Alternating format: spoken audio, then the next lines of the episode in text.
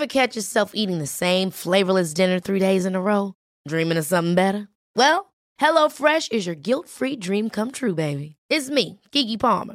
Let's wake up those taste buds with hot, juicy pecan-crusted chicken or garlic butter shrimp scampi. Mm. Hello Fresh. Stop dreaming of all the delicious possibilities and dig in at HelloFresh.com. Let's get this dinner party started.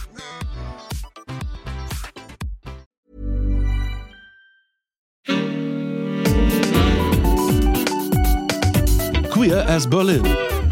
Der Schwule Hauptstadt Podcast mit Michael Mayer.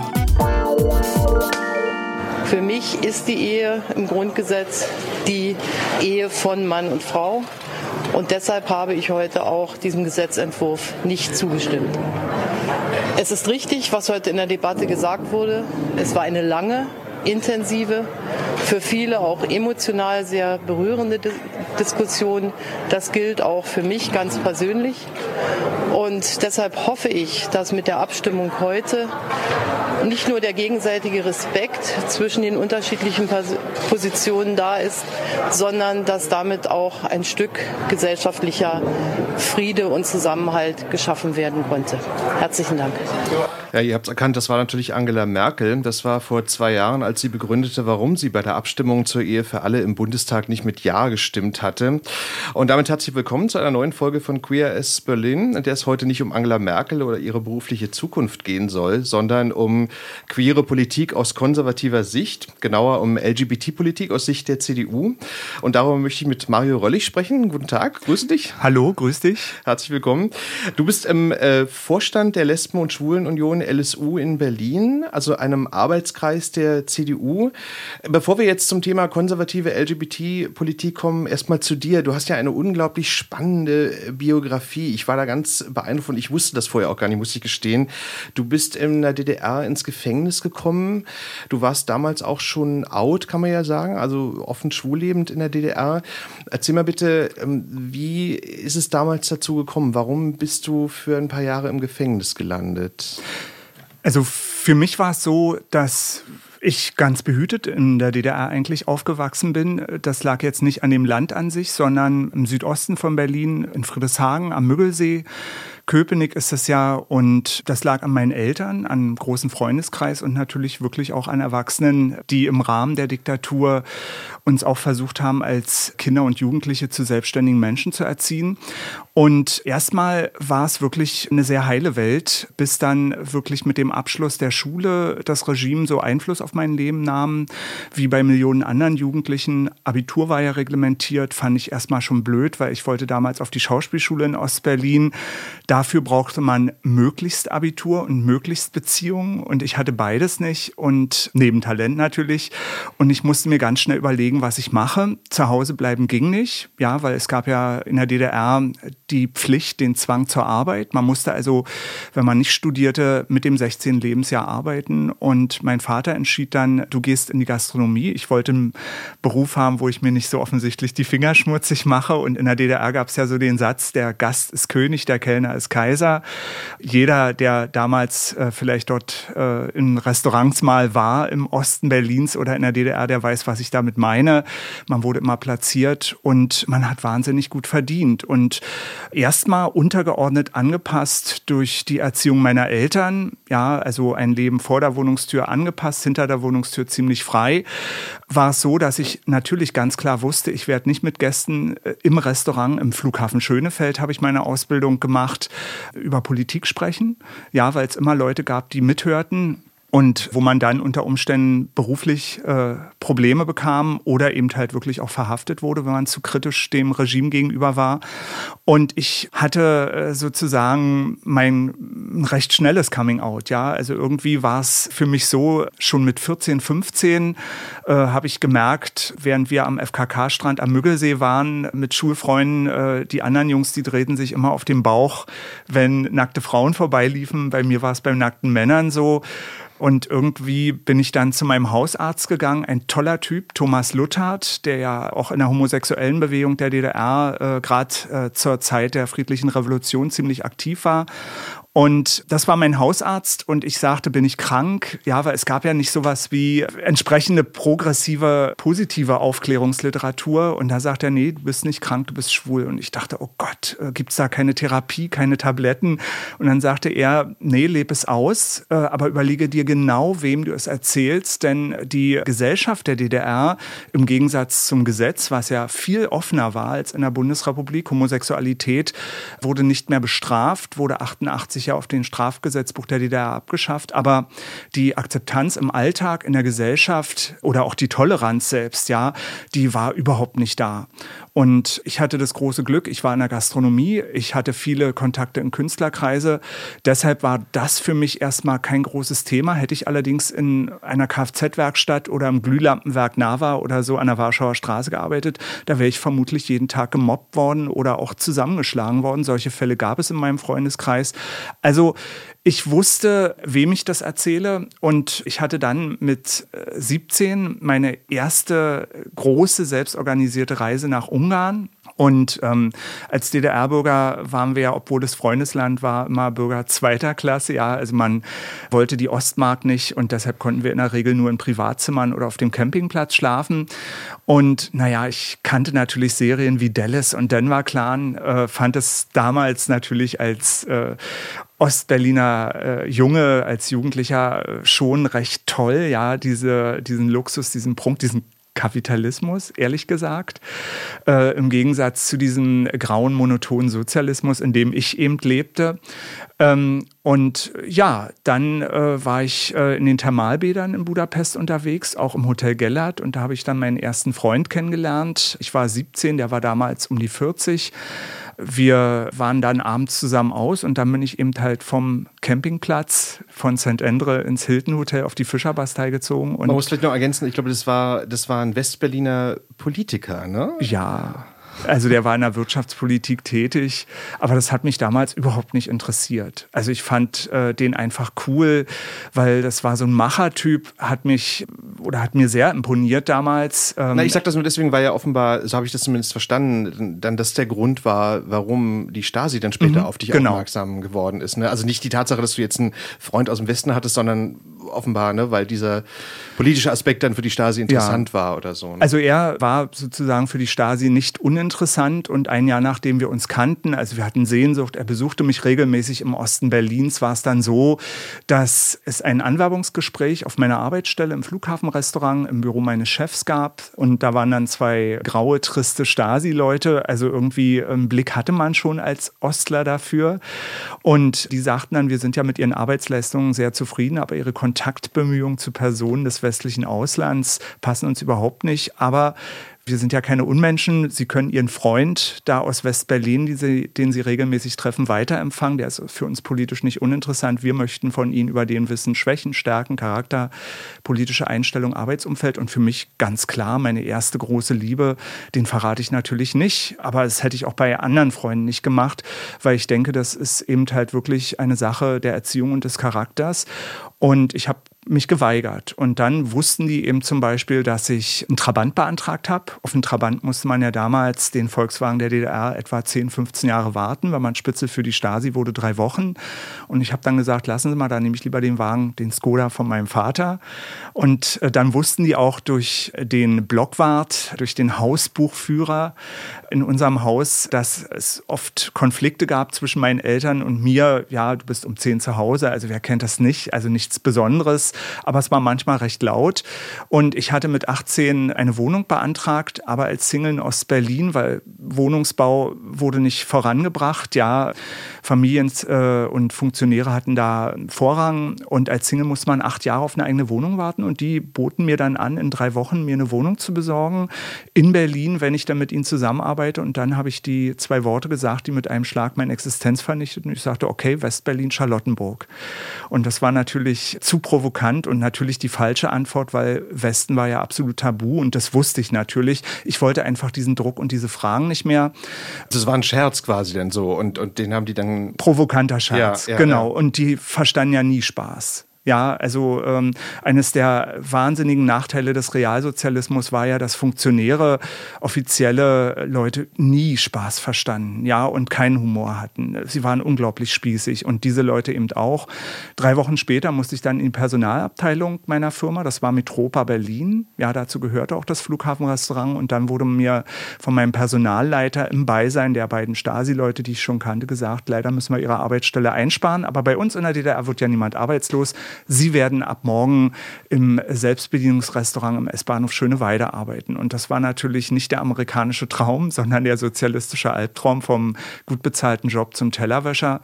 Und man konnte sich da auch, oder ich konnte mich da auch überhaupt nicht wehren, denn die Stasi drohte dann, wenn ich nicht dort arbeite, es sei denn, ich werde Informant für sie, aber wenn ich nicht dort arbeite und auch nur zu spät zur Arbeit komme, werde ich nach drei Ermahnungen als asozial und arbeitsscheu ins Gefängnis gesteckt. Und da war die Flucht der letzte Ausweg aus der DDR, weil auch die Privatüberwachung merklich und wirklich schrecklich wurde. Ja, also ich merkte eben äh, immer, wenn ich mich mit meinem Freund in der Ostberliner Innenstadt traf oder auch mit anderen Freunden in der Disco, im Restaurant, im Museum, auf der Straße, es waren immer Typen der Stasi in unserer Nähe. Schaut her, ihr könnt nichts machen, ohne dass wir es wissen. Und dann habe ich im Frühjahr 87 den einsamen Fluchtplan gehabt, in den Westen zu flüchten. Aber ich wusste natürlich, weil ich bin ja mit der Mauer in Ostberlin aufgewachsen, dass der Schießbefehl für DDR-Grenzer tödlich war ähm, und auch in der innerdeutschen Grenze keine Chance bestand, für mich darüber zu kommen. Und dann äh, wollte ich also über die grüne Grenze von Ungarn nach Jugoslawien an die bundesdeutsche Botschaft in Belgrad mit deren Hilfe nach Westberlin. Und die Flucht scheiterte. Okay. Und ja, wie war das eigentlich? Weil ich habe gelesen, dass du dann, als du verhaftet wurdest, dann auch gar nicht wusstest, wo du im Gefängnis saßt. Ist das richtig? Weil das finde ich ja noch mal dramatischer, wenn man im Gefängnis sitzt und dann gar nicht weiß, wo. Also du hattest dann quasi gar keinen Kontakt zur Außenwelt. Ist das oder oder wie hat man sich das mhm. vorzustellen? Also das Schlimme an diesem Regime war ja, äh, dass es eben äh, keine ganz offensichtliche Diktatur war. Ja, also so trist und grau und böse, ohne das jetzt irgendwie gleichzusetzen, aber äh, so im Vergleich zum Naziregime, so war das ja nicht. Ja, aber trotzdem, die Ähnlichkeiten, Diktaturen haben immer Ähnlichkeiten und an mir sollte ein Exempel statuiert werden in meinem freundesbekannten Familienkreis. Wenn jemand auch nur wagt, äh, den Gedanken öffentlich oder offen zu äußern, äh, aus der DDR wegzuwollen, dann machen wir das Gleiche mit dem, wie mit Mario Röllig. Und dann begann eben halt nach dem misslungenen Fluchtversuch, ich wurde also von einem Kopfgeldjäger an der ungarisch-jugoslawischen Grenze gefasst, nach einer Woche Polizeigefängnis Budapest, wo ich mehr verprügelt wurde, als dass ich zu essen bekam. Ich habe da also in einer Woche zehn Kilo abgenommen, wurde ich mit einem Sonderflugzeug mit anderen jugendlichen Flüchtlingen aus der DDR, so Handschelle an Handschelle mit einem Stasi-Mann in Zivil, wie so ein Top-Terrorist, ja, nach Ostberlin zurückgebracht mit einem Lieferwagen ohne Fenster mit einem Barkas 1000. Da stand Werbung an der Seite drauf, Zentrum Warenhaus. Über stundenlange Fahrt nach Hohenschönhausen, wie ich heute weiß. Ähm, allerdings damals mit der Einlieferung nach vier Stunden Fahrt habe ich gedacht, ich bin in einem Stasi-Gefängnis in Thüringen, Sachsen, Mecklenburg oder Brandenburg, aber eben nicht in meiner Heimatstadt in Berlin. Und Einzelzelle, drei Monate nur, aber es war die längste Zeit meines Lebens, ja, und vor allem in den vielen, vielen Verhören war es immer so, da kam der Satz, wenn Sie nicht reden, wir haben Zeit, dann sitzen Sie hier viele Tage, Wochen, Monate oder wenn wir das wollen, kommen Sie gar nicht mehr raus.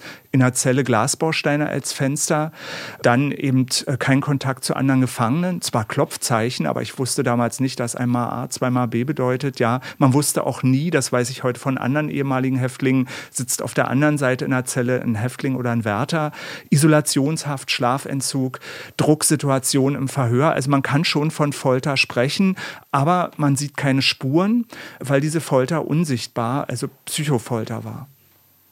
Also wirklich dramatisch, wenn man sich das vorstellt. Und du hast, glaube ich, dann zwei Jahre gesessen? Ist das richtig? Nee, oder, oder, nicht. Nee. Also man muss wirklich sagen, ich habe im Gegensatz zu vielen anderen richtig großes Glück gehabt, ähm, weil meine Eltern, während ich in Haft war, sollten eigentlich unterschreiben, jeden Kontakt zu mir abzubrechen, also praktisch keinen Sohn mehr zu haben. Manche Familien haben das echt gemacht für das Regime. Ähm, meine Eltern, ähm, da bin ich sehr stolz drauf, haben zu mir gehalten und ähm, haben heimlich meinen Namen an Freunde von ihnen King in West-Berlin weitergegeben. Äh, diese kannten einen prominenten Rechtsanwalt am Kurfürstendamm oder eine Rechtsanwältin, Barbara von der Schulenburg. Und die setzte sich dann im innerdeutschen Ministerium der Bundesregierung für meine Freilassung ein. Und so hatte ich den Lottogewinn meines Lebens und bekam eine Bewährungsstrafe und nach nur, äh, also offiziell Amnestie, aber eigentlich Bewährung. Also deshalb schon war die DDR kein Rechtsstaat.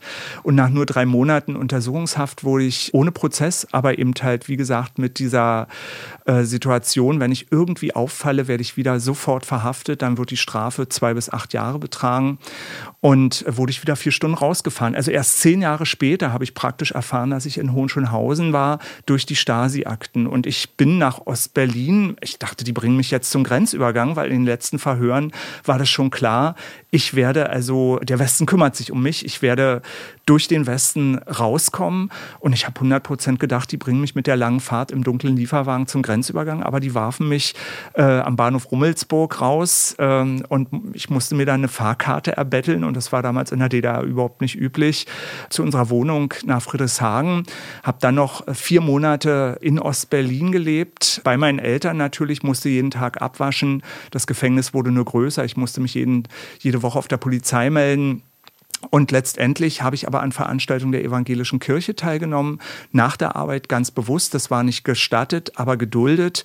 Und äh, ich habe da noch einen Brief, einen Protestbrief an Erich Honecker geschrieben, wo ich wirklich mir alles in acht Seiten von der Seele geschrieben habe, dass ich also im Westen endlich mit meinem Freund zusammenziehen kann, dass wir eben halt wirklich ein gemeinsames Leben führen können, dass ich mich in der AIDS-Hilfe betätigen werde, dass ich auch ja selber für die LGBT-Community tätig sein kann und dass ich auch frei reisen kann. Und äh, irgendwann hat es dann eben den Staatsoberen so gereicht, dass ich dann innerhalb äh, von, ja, ich glaube 48 Stunden war es damals, ausreisen musste. Und das war dann aber noch vor der Wende sozusagen? März 88 ne? am Frauentag. Ah ja. Also der Tag, der heute in Berlin Feiertag ist.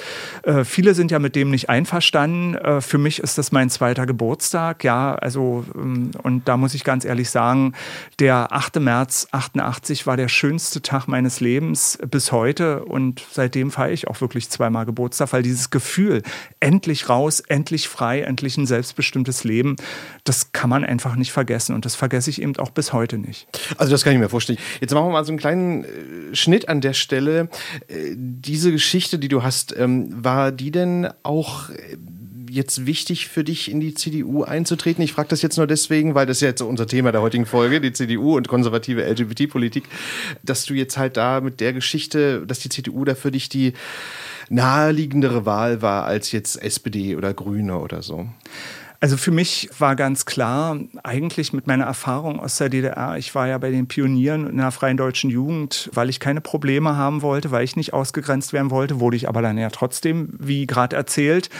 Ähm, letztendlich, und das hat mir dann auch äh, überhaupt nichts genutzt, dass ich vielleicht nicht ins Gefängnis komme. Und ich wollte eigentlich überhaupt nicht mehr in eine Partei oder mich in so einer Art äh, politisch engagieren, äh, parteipolitisch und habe dann 98 den ersten Besuch in der Gedenkstätte in Hohenschönhausen gemacht, nachdem ich das gelesen hatte, dass ich dort war und wurde dann immer häufiger angesprochen von ehemaligen Häftlingen, die auch schon Mitglieder der CDU waren. Und äh, gerade in den 90er Jahren gab es ja die ersten Bemühungen von Sozialdemokraten und auch von Grünen mit der damaligen PDS zusammenzugehen in einer Koalition. Und das fand ich ganz grauenvoll und habe gedacht, ich muss mich da irgendwie auch engagieren dagegen. Und da war für mich die CDU wirklich die Partei, wo ich dann auch gerade ähm, Anfang der 2000er Jahre, ich bin seit 2003 Mitglied der CDU, gemerkt habe, also dass sie sich eben halt gerade um die Tradition, die wir Berliner haben, also die Feste, deutsch-amerikanisches Volksfest, Fest der Luftbrücke, wir sind ja auch gerade hier auf dem Areal, ja, dass die CDU gerade diese Tradition oder Festreden zum Tag der deutschen Einheit, ja, so Festveranstaltungen, die anderen Parteien haben das in den Anfang der 2000er Jahre eher vernachlässigt oder gar nicht mehr gemacht. Und äh, das fand ich ganz wichtig. Und natürlich eben halt auch in diesem Gefängnis habe ich wirklich die Nase voll gehabt von Sozialismus. Und egal, was davor steht, ich wollte ihn nicht mehr haben. Und letztendlich muss ich sagen, in den vielen Jahren, ich lebe ja nun viel mehr Jahre in der Freiheit im Vereinten Deutschland und auch in Berlin, äh, im Vereinten Berlin, dass äh, die Gesellschaftsordnung die wir haben, die ist nicht fehlerfrei, absolut nicht. Ja, und ich würde mir viele Dinge auch wünschen, die besser werden, aber es ist das beste Modell bisher in der Geschichte. Aber ich verstehe dich schon richtig, dass quasi dann am Anfang, also weil du bist ja jetzt auch noch nicht so lange Vorsitzender vom LSU Berlin, aber am Anfang also die LGBT-Politik jetzt für dich nicht so wichtig war. Das ist dann wahrscheinlich erst später jetzt so gekommen oder so. Also als ich natürlich im Westen ankam, war ich wirklich in der AIDS-Hilfe einige Jahre engagiert. Ja, also gerade auf der Straße, Kondome in den Kneipen verteilt, äh, Aufklärungsarbeit mitgeleistet. Mitte der 90er Jahre habe ich das dann wieder aus privaten Gründen vernachlässigt und dann war es eben so, dass ich äh, jetzt gerade in dieser Zeit, äh, also so seit 2015, habe ich mich ähm, auch mit engagiert bei Flüchtlingsprojekten und äh, habe eben auch in meinem eigenen Freundeskreis ähm, gemerkt, dass es da eben extreme Widersprüche gibt. Ja, einerseits eben halt wirklich offen zu sein, den christlichen Aspekt zu haben, Menschen aufzunehmen, aber andererseits dann eben halt wirklich auch die Abgrenzung von Europa Europa äh, gegenüber Menschen, die hierher kommen. Und äh, da habe ich für mich mich entschieden, ähm, also die Tendenzen, also die totalitären Tendenzen in unserem Land, aber auch in Europa werden immer stärker. Und ich wollte mit 50, äh, die ich das äh, vor zwei Jahren geworden bin, nochmal außer DDR-Aufarbeitung nochmal einen anderen Aspekt in den Vordergrund für mich persönlich rücken. Und das war dann die LGBT.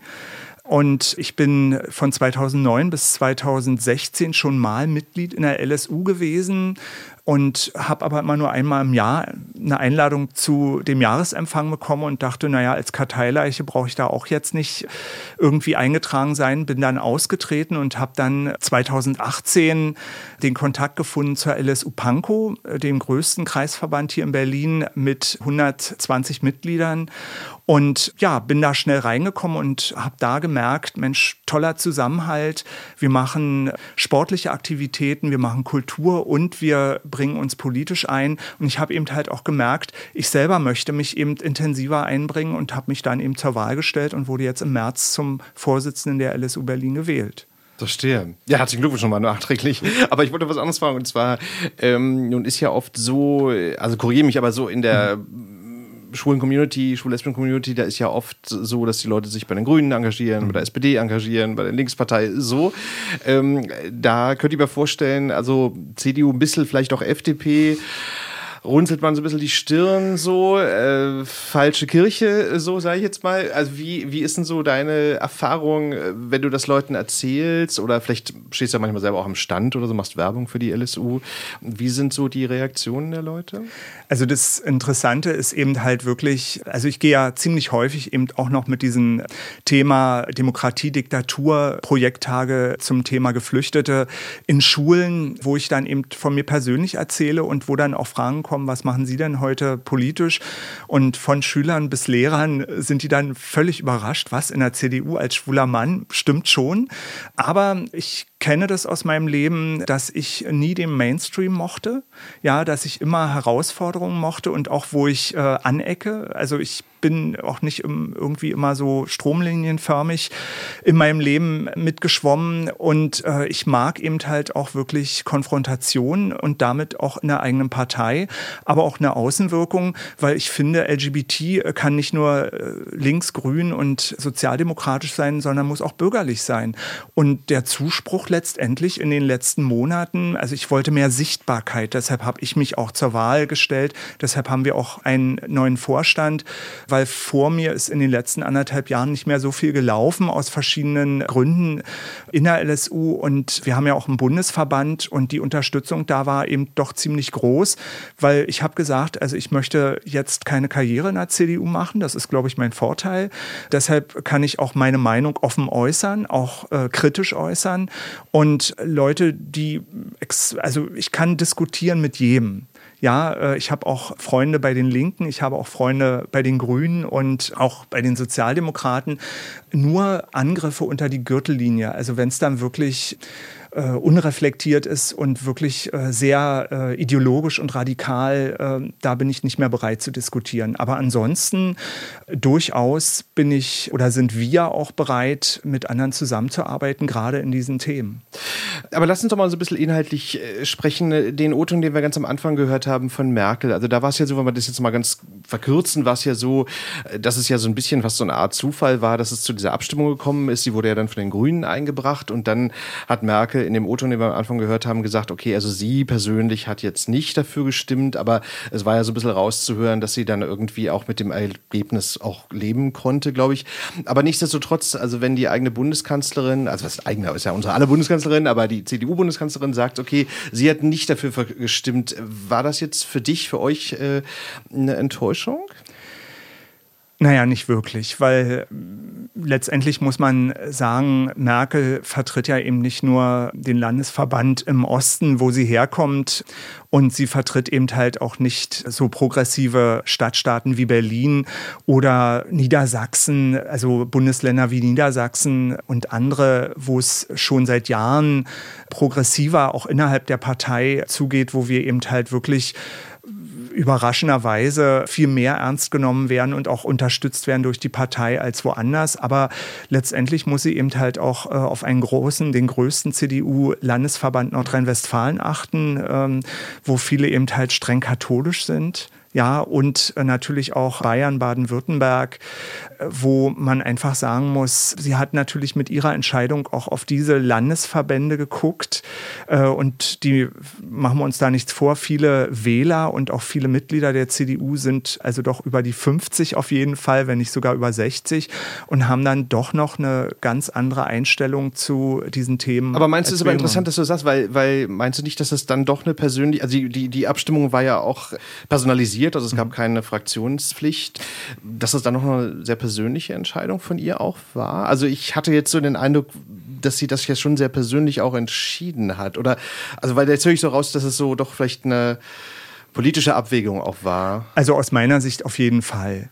Ja, weil Merkel ist im Osten aufgewachsen. Mit den Themen ist man letztendlich in äh, diesen freien Bereichen im privaten Bereich viel offener umgegangen als im Westen. Und ich glaube auch durch die Erziehung, die sie selber hatte oder durch den Kreis, wo sie selber gelebt hat. Ich glaube, persönlich ist es ihr da eher nicht so wichtig gewesen, ja, als da eben halt äh, eine politische Entscheidung aus dieser Sache zu machen. Das merkt man eben halt auch. Sie hat auch einen Kommentar abgegeben, dass sie ganz klar findet, dass eben auch, äh, ja, Regenbogenfamilien äh, im Adoptionsrecht gleichgestellt werden sollten. Also das hat sie ja mit dieser Entscheidung auch gleichzeitig mit betont. Und da ist für mich jedenfalls klar, dass es nicht äh, eine private Entscheidung in erster Linie war. Ich glaube, privat ist es eher relativ egal. Ja. Ja, auf die, es ist nicht ihr Thema, glaube ich. nicht ihr Thema. Ähm, jetzt kommen wir auf das andere Thema, was in den letzten Monaten intensiv äh, debattiert wurde. Also die CDU hat ja bekanntlich eine neue Vorsitzende seit einigen Monaten und schon äh, bald nach ihrem, ihrem Amtsantritt, also Annegret Kamp-Karrenbauers Amtsantritt, da trat sie ja sozusagen in ihr erstes Fettnäpfchen, wenn man das so formulieren darf. Da ging es um einen Auftritt beim Stockerer Narrengericht. Ich kannte jetzt diesen Titel gar nicht von dieser Karnevalssitzung, aber da ging es damals um diesen Scherz, der viel diskutiert und ähm, kritisiert wurde. Wer war denn von euch vor kurzem mal in Berlin? Da seht ihr doch die Latte Macchiato-Fraktion, die die, die die Toiletten für das dritte Geschlecht einführen. Das ist für die Männer, die noch nicht wissen, ob sie noch stehen dürfen beim Pinkeln oder schon sitzen müssen. Dafür dazwischen ist diese Toilette. Ja. Genau, und darüber wurde ja nun viel diskutiert, das haben wir ja alles gelesen und gehört. Ähm, jetzt mal ganz offen und allgemein gefragt, wie hast du also diesen Scherz empfunden und wie hast du die Debatte hinterher erlebt darum? Also diesen Scherz, also ich habe mich fremdgeschämt, ganz ehrlich, ja, ähm, auch als CDU-Mitglied. Allerdings darf man eben oder muss ich akzeptieren, es ist eben halt Karneval und da ist viel möglich. Ja, also auch bei diesem Karneval im Südwesten unserer Republik. Also da ist viel erlaubt oder in Anführungszeichen alles erlaubt. Die Humorqualität ist nicht die äh, beste. Absolut. Ja, also da können wir uns einigen.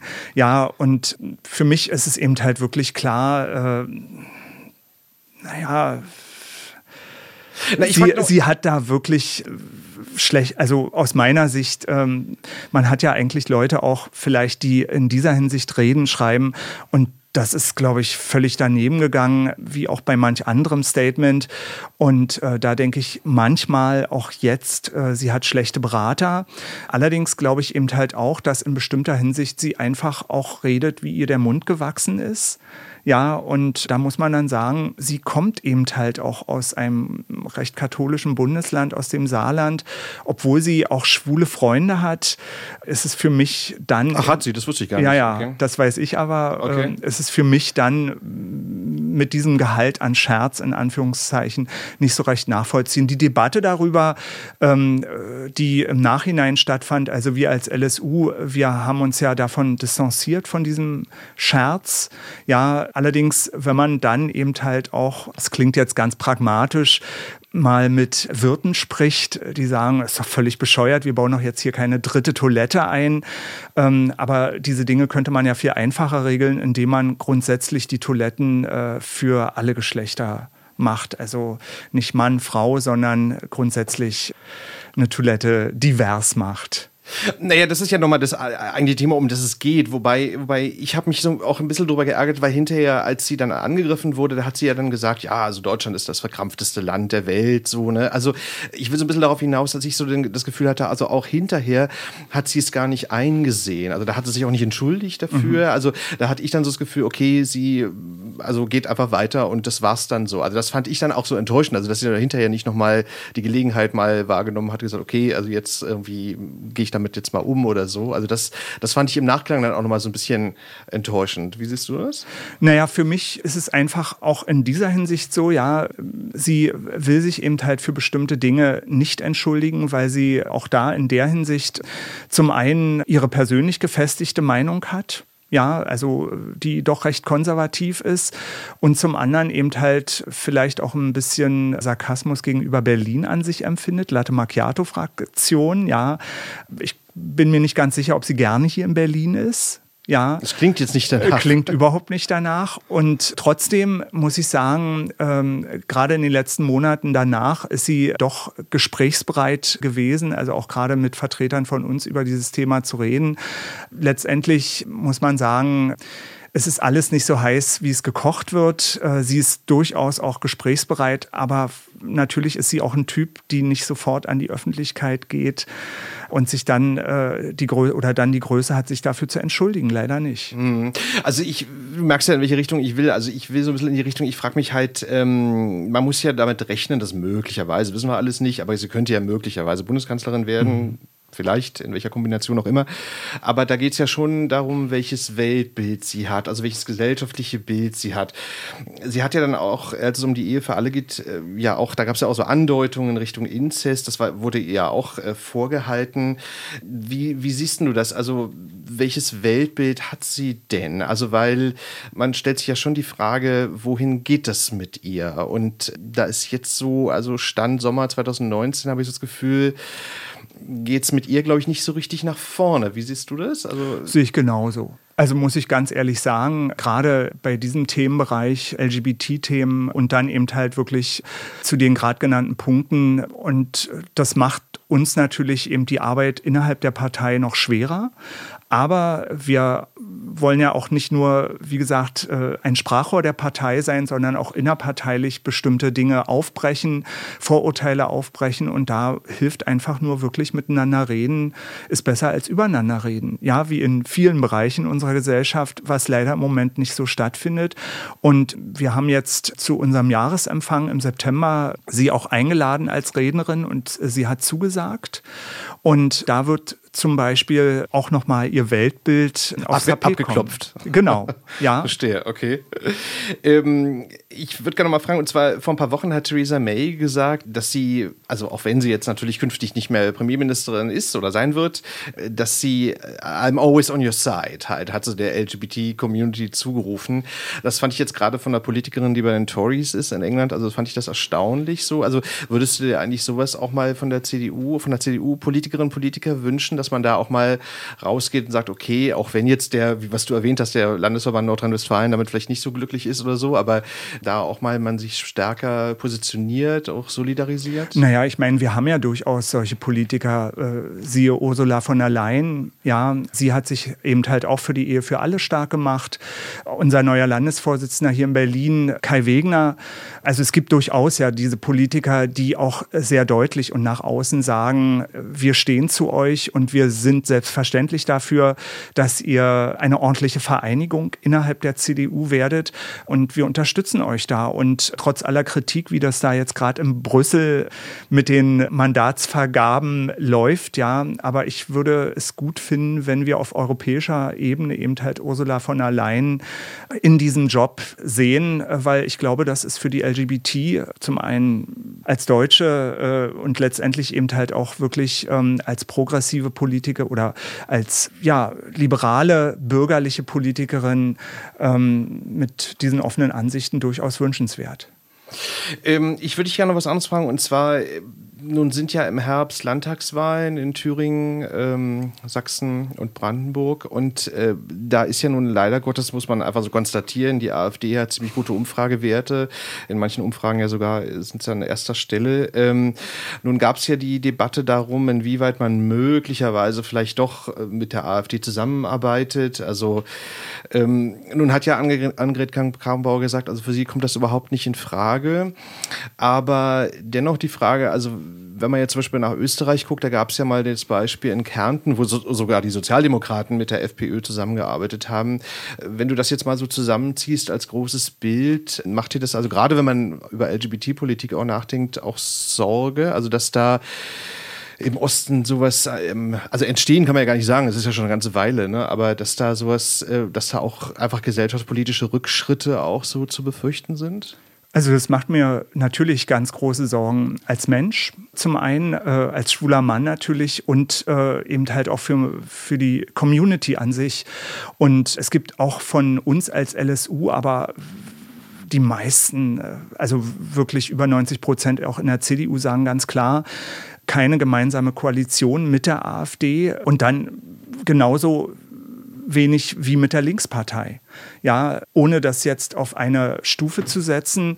Aber letztendlich muss man sagen, beide sind ja mit unserer parlamentarischen Demokratie so nicht einverstanden, äh, beide Parteien, wie sie ist.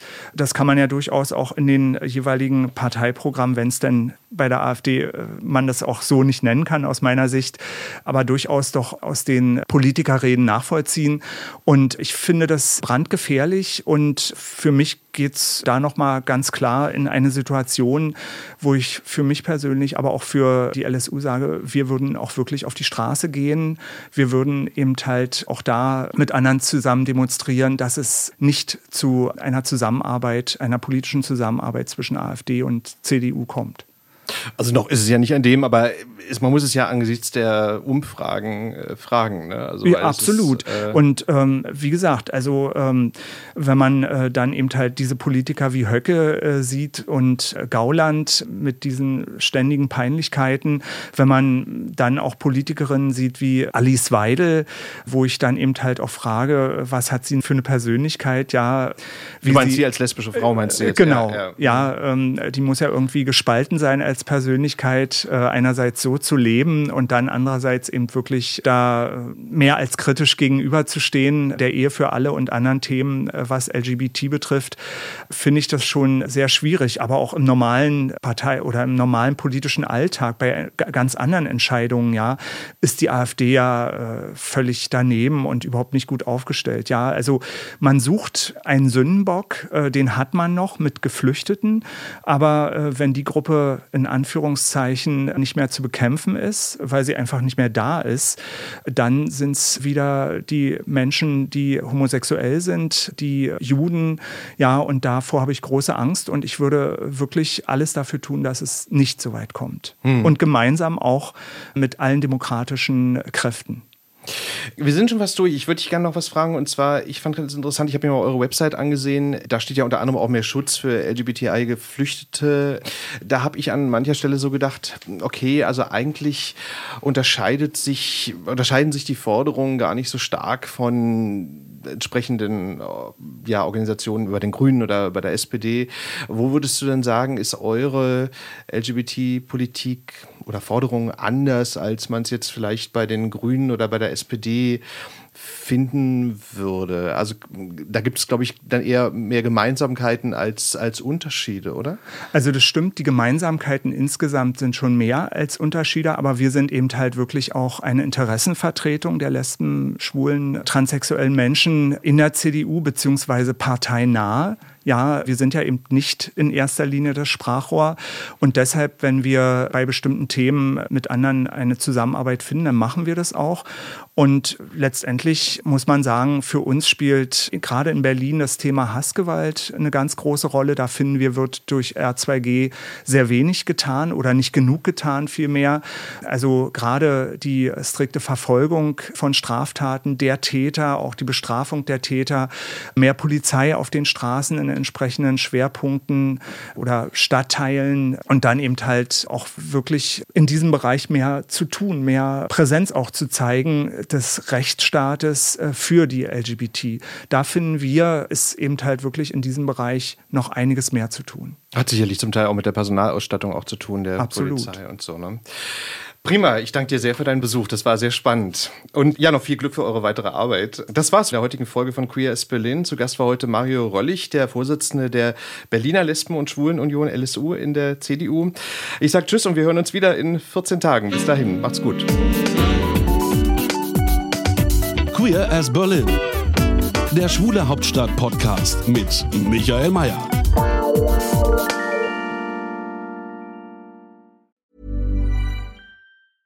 Ever catch yourself eating the same flavorless dinner three days in a row? Dreaming of something better? Well, HelloFresh is your guilt-free dream come true, baby. It's me, Kiki Palmer. Let's wake up those taste buds with hot, juicy pecan-crusted chicken or garlic butter shrimp scampi. Mm. Hello Fresh. Stop dreaming of all the delicious possibilities and dig in at HelloFresh.com. Let's get this dinner party started. If you're looking for plump lips that last, you need to know about Juvederm lip fillers. With Juvederm Volbella XC and Juvederm Ultra XC, your lip look, whether it's subtle or bold, can last up to one full year with optimal treatment and no additional maintenance. Find a licensed specialist and see if it's right for you at juvederm.com today. That's J U V E D E R M.com. Add fullness to lips in adults over 21 with Juvederm Volbella XC or Juvederm Ultra XC. Do not use if you have severe allergies or a history of severe allergic reactions, or if you're allergic to lidocaine or the proteins used in Juvederm. Tell your doctor if you have a history of scarring or taking medicines that decrease the body's immune response or that can prolong bleeding. Common side effects include injection site redness, swelling, pain, tenderness, firmness, lumps, bumps, bruising, discoloration, or itching. As with all fillers, there's a rare risk of unintentional injection into a blood vessel, which can cause vision abnormalities, blindness, stroke, temporary scabs, or scarring. For full important safety information, visit juvederm.com.